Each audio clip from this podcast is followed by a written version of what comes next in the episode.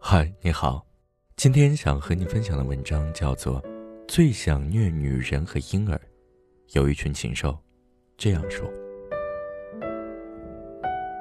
最近这件事让我心里难过又愤怒。这个黑色话题说的是猫和狗，也牵扯到女性和孩子。一个叫范元庆的大四男生虐杀小猫、小狗等动物，拍摄、转发、贩卖视频，为了赚钱。网友曝光的视频在网上疯传，尽管影像被打了码，还是能在一团高糊中感受到那种撕心裂肺的痛。我不敢多看一眼。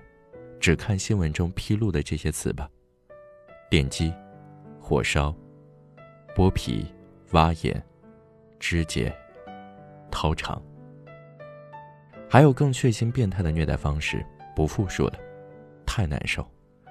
我不是猫奴，作为一个路人甲，都已经怒不可遏。迫于舆论压力，他发布了一则道歉声明。这道歉却让我觉得毫无诚意。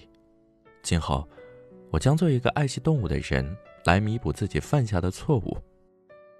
怎么，一个前几天还对活生生的小猫举起电钻和汽油的凶手，转眼就改头换面变成了爱惜动物的大善人了？就算天雷劈，暴雨淋，也不能这么飞快的迅速洗脑吧？果然，这条微博底下的第一条评论，也有网友晒出了微博私信对话的截图。网友说：“不知道你多大了，你女朋友或者老婆知道会担忧你有无暴力倾向，赚那点钱至于吗？”范某说：“关你什么事？你想死是不是？”这位网友还继续发消息，却发现已被拉黑。范清源一边用黑漆漆的“悔”字做头像，道貌岸然的说着对不起，一边扬言还要准备一千只猫尸体。他还被网友扒出另有小号，用于撕网友点赞那些说猫狗的命算个屁的无良言论。一个礼拜之后，范元庆所在的山东理工大学发布公告，在进行心理辅导后，依据学生学籍管理规定，对他予以退学处理。但，事情并没有完，也远不如想象中的那么简单。虐猫事件上了热搜以后，多名网友爆出新料：范元庆只不过是虐猫产业链中的一颗小棋子，这背后藏着更庞大的群体。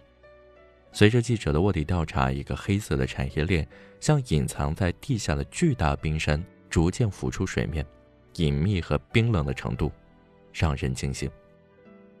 还有 QQ 群通常会有个正常甚至温情的名字：爱猫协会、爱鼠协会、动物保护者。居然还有叫高考冲刺。范元庆组织的群聊里，成员大概有三百人。一些更大的虐猫虐狗群内，甚至分工明确，形成完整的产业链。有人专门负责领养、捕捉流浪猫狗，或者偷别人家的宠物猫狗；有人创作剧本，就是挖空心思的研究虐杀方法；有人专门推销贩卖视频资料，甚至能卖到国外去。据说有人靠这门生意月赚万元，但一个卧底的志愿者女孩却觉得，这些人赚钱只是一方面，还有很多似乎只是为了变态癖好。钳子、锤子、电钻，这些工具频频在对话中出现，这些禽兽还洋洋自得，都是精心编好的剧本，不喜欢的人能看到吐。如果说大量无辜死去的小猫小狗让人心疼，那么。这个群里的很多对话就让人心惊。最想虐女人、虐小孩更爽，最好是婴儿。此时此刻，最狰狞的嘴脸暴露了。他们为什么虐猫虐狗？或者说，为什么偏偏爱看这种东西？说到底，是为了满足变态的癖好。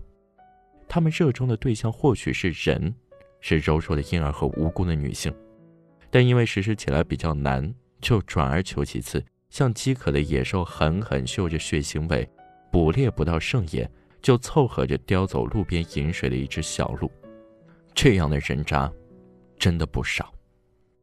北京海淀的李女士将一只疑似被金属射伤的流浪猫送到医院，这已经是短短几天内他们小区第六只被射伤的流浪猫了。成都理工大学研究生周某某被曝长期虐待流浪狗并杀害肢解狗狗被退学。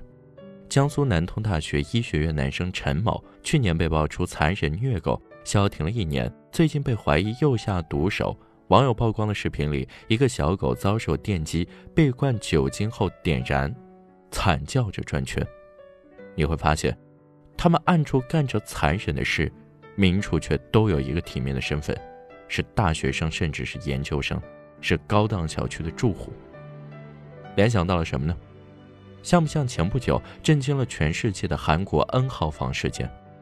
虽然所在地施暴对象不同，但更多的是相同，更加低龄化、体面光鲜的身份，变态到无法理解的行为，以彻底摧残受害者为代价的快感满足。和吸血吸精，这些施暴者走出 N 号房，离开虐猫群之后，摇身一变，就是学校里的男生，公司里的白领，是某个女孩的男友，某个女人的丈夫，某个家庭里父慈子孝的儿子或爸爸。要切记，一个口袋里装着凶器，在街头行走的不定时炸弹，无论如何都不会转身变成一个屋檐下的暖男。就像野生动物保护专家任辉接受媒体采访时说：“那些虐待动物的人常常社会压力大，控制欲强，反社会人格，用虐杀获得压力的释放。”同样的观点，尼采一百年前就说过：“人的道德是有一致性的，一个愿意虐待动物的小孩，以后未尝不可以杀人。虐杀，只是所有恶劣品行中最极致的一种体现。”还有太多，暴力、欺骗、冷漠、偷窃、酗酒、赌博，等等。美好的姑娘们，千万千万不要抱有侥幸。都说他人品不好又怎样？他对别人都自私又怎样？他劈过腿又怎样？他酗酒赌博又怎样？他对我好，一定是例外，因为他爱我。放心，不会的。人的三观必然是一个整体。天长日久的厮磨中，一个人对待自己、对待伴侣、对待人与事、对待周围世界的态度是契合一致的。狼人不会变成良人，感情归宿的选择，容不下一丝侥幸。